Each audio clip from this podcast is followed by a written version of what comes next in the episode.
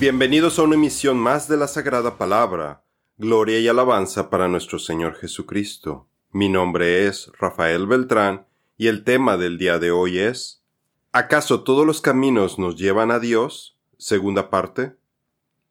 En la emisión anterior vimos lo peligroso que es la doctrina del pluralismo, porque no todas las religiones llevan a Dios. Al contrario, vimos que otros caminos sacan a las personas del buen camino y las llevan a la perdición. Ahora hablaremos de otros dos programas que utiliza el enemigo para engañar a las personas. El universalismo, que crea la falsa expectativa de que Dios va a salvar a toda la humanidad sin importar sus malas acciones, y el inclusivismo, que aplica el trabajo de Cristo en la cruz para la salvación de personas sin la necesidad de que crean en Él. El camino angosto versus el universalismo. El universalismo es la creencia de que todos, independientemente de su creencia o falta de ella, incredulidad, serán restaurados a una relación correcta con Dios, serán aceptados por Él y vivirán con el Señor por toda la eternidad.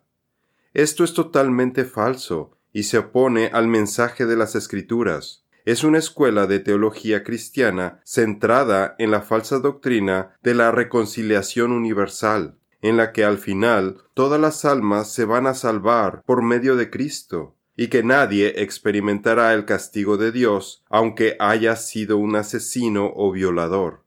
Piensan que un Dios bueno y amoroso no condenaría a la gente al tormento eterno en el infierno.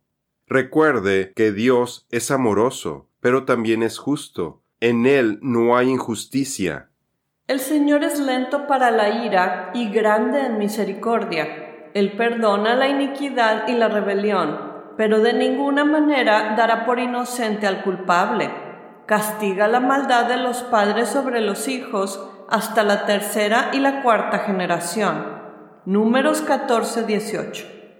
Los orígenes del universalismo cristiano se pueden rastrear desde la escuela de Alejandría, donde el teólogo cristiano Orígenes desarrolló el concepto de la restauración final de todas las cosas a Dios al final de los tiempos, apocatástasis, esta falsa doctrina fue rechazada hasta que a fines de los 1700 en los Estados Unidos el universalismo cristiano fue promovido por Adams Streeter y su hijo Russell, quienes fundaron iglesias universalistas, cuyos principios han sido promovidos hasta nuestros días por teólogos como Thomas Whittemore, Karl Barth y Jürgen Moltmann, y más recientemente por el pastor Rob Bell, quien popularizó esta doctrina en el cristianismo. Sin embargo, esta doctrina universalista contradice lo que Jesucristo dijo, que el camino es ancho para los que van al infierno, y que son pocos quienes encuentran la puerta angosta que lleva a la vida eterna.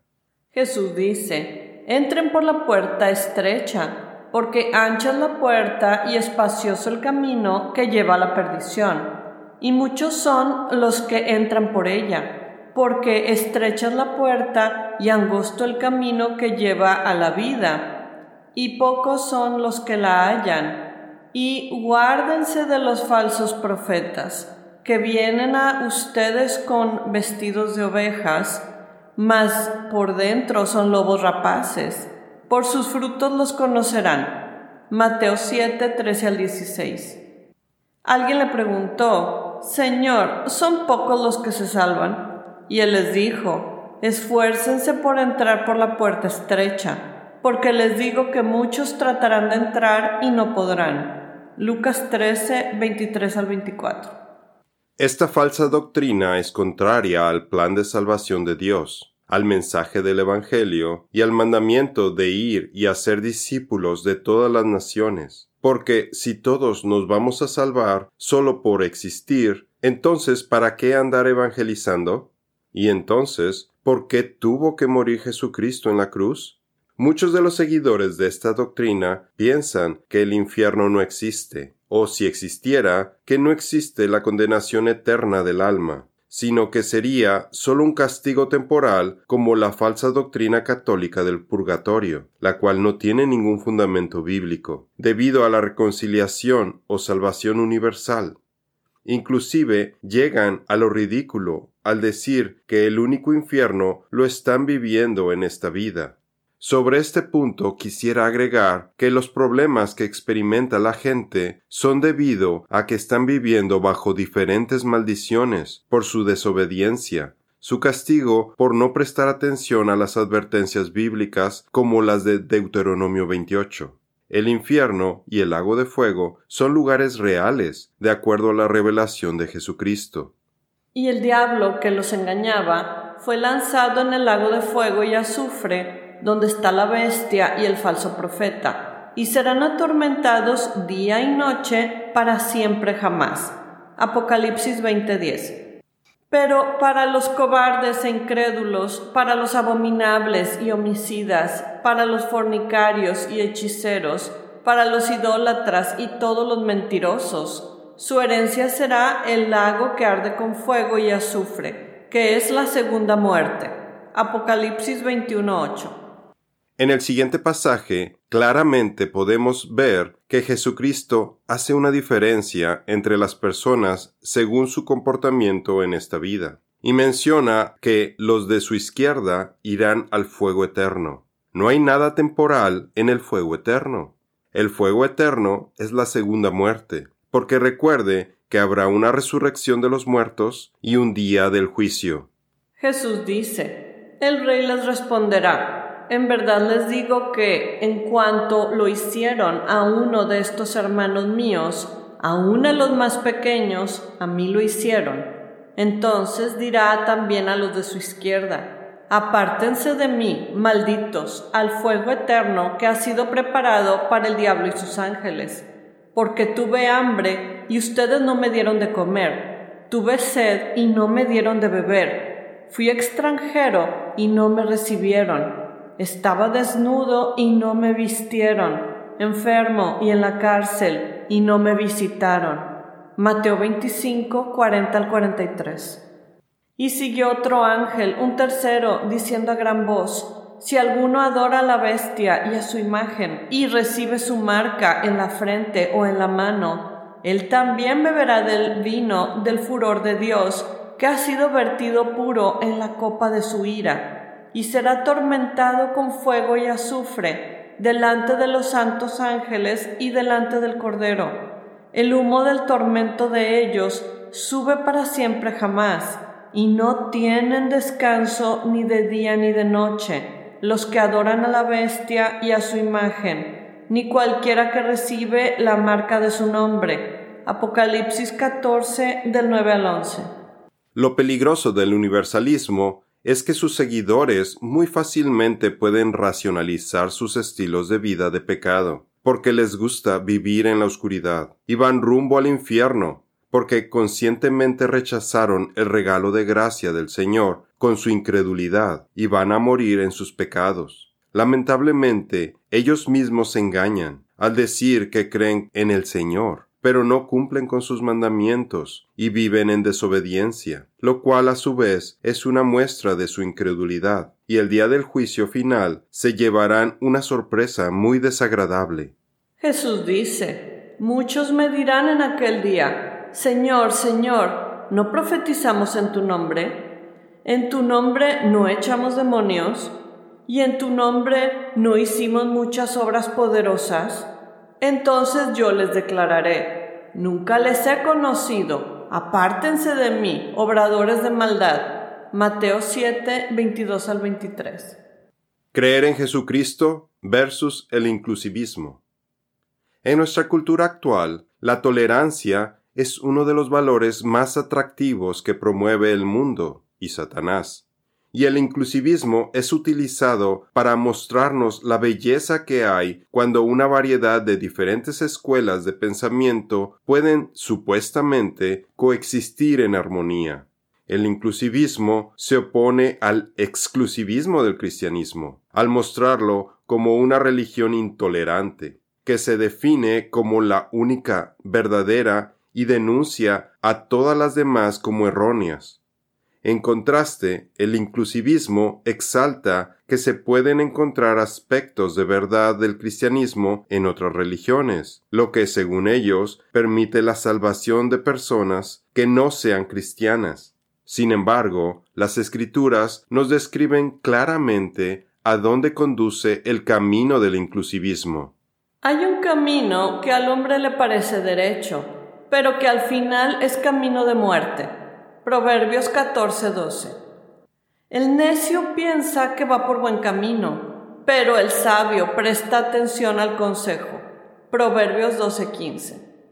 El inclusivismo sostiene que una persona puede ser salvada por el trabajo de Cristo en la cruz, solo demostrando un deseo sincero de conocer a Dios, sin rechazar cualquier información que haya recibido acerca de Dios, incluso si proviene de diferentes religiones sin la necesidad de creer personalmente en Cristo, porque Dios juzga a todas las personas según la respuesta al Espíritu Santo. Sin embargo, todo esto va en contra de lo que nos especifica Cristo, que la condición para la vida eterna es creer en Él. No existe ninguna otra forma. Y esta es la voluntad del que me ha enviado, que todo aquel que ve al Hijo y cree en Él tenga vida eterna y yo lo resucitaré en el último día. Juan 6:40. Sepan todos ustedes y todo el pueblo de Israel que en el nombre de Jesucristo el Nazareno, a quien ustedes crucificaron y a quien Dios resucitó de entre los muertos, por él, este hombre se halla aquí sano delante de ustedes. Este Jesús es la piedra desechada por ustedes los constructores pero que ha venido a ser la piedra angular. En ningún otro hay salvación, porque no hay otro nombre bajo el cielo dado a los hombres en el cual podamos ser salvos. Hechos 4, 10 al 12. Las escrituras nos dicen que sólo aquel que cree en nuestro Señor Jesucristo tendrá vida eterna. Esto descarta la propuesta del inclusivismo, quienes creen en un Dios imaginario que se amolde y apruebe su forma de vida, como en el satanismo, que se promueve la doctrina de haz lo que quieras, o que viven según un código moral responsable.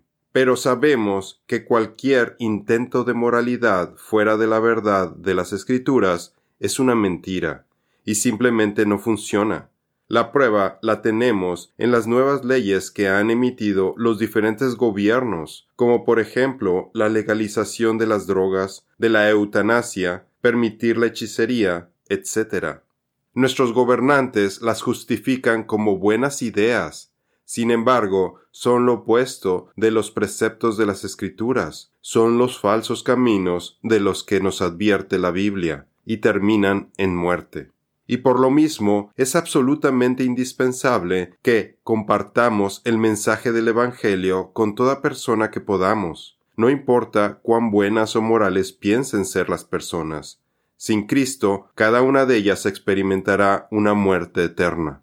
Jesús dice, Por esto les dije que morirán en sus pecados, porque a menos que crean que yo soy, en sus pecados morirán. Juan 8:24 pero estas cosas han sido escritas para que ustedes crean que Jesús es el Cristo, el Hijo de Dios, y para que creyendo tengan vida en su nombre. Juan 20:31. El inclusivismo no es bíblico, aunque citen a Romanos 2, 14 y 15, como evidencia de que aquellos que siguen una ley moral o natural están siguiendo a Dios. Tampoco Hechos 17 del 23 al 28, porque Pablo les dice a los griegos que habían estado adorando a Dios sin saberlo.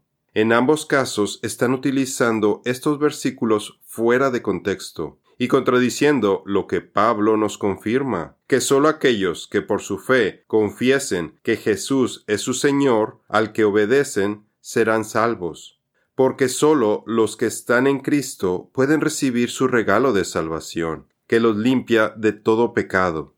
Que si confiesas con tu boca a Jesús por Señor y crees en tu corazón que Dios lo resucitó de entre los muertos, serás salvo, porque con el corazón se cree para justicia, y con la boca se confiesa para salvación. Romanos 10, 9 al 10. Porque la paga del pecado es muerte, pero el don de Dios es vida eterna en Cristo Jesús, Señor nuestro. Romanos 6, 23. En nuestra siguiente emisión terminaremos de hablar de quienes promueven el inclusivismo y que lo mezclan con doctrinas cristianas, que están llevando a muchos que se dicen creyentes en Cristo por caminos equivocados. Veremos también el relativismo, que rechaza que exista la verdad absoluta, y promueve que es correcto que cada quien tenga su verdad acerca de cómo salvarse. Esto es todo por el día de hoy. Los esperamos en nuestra siguiente misión. Que Dios los bendiga.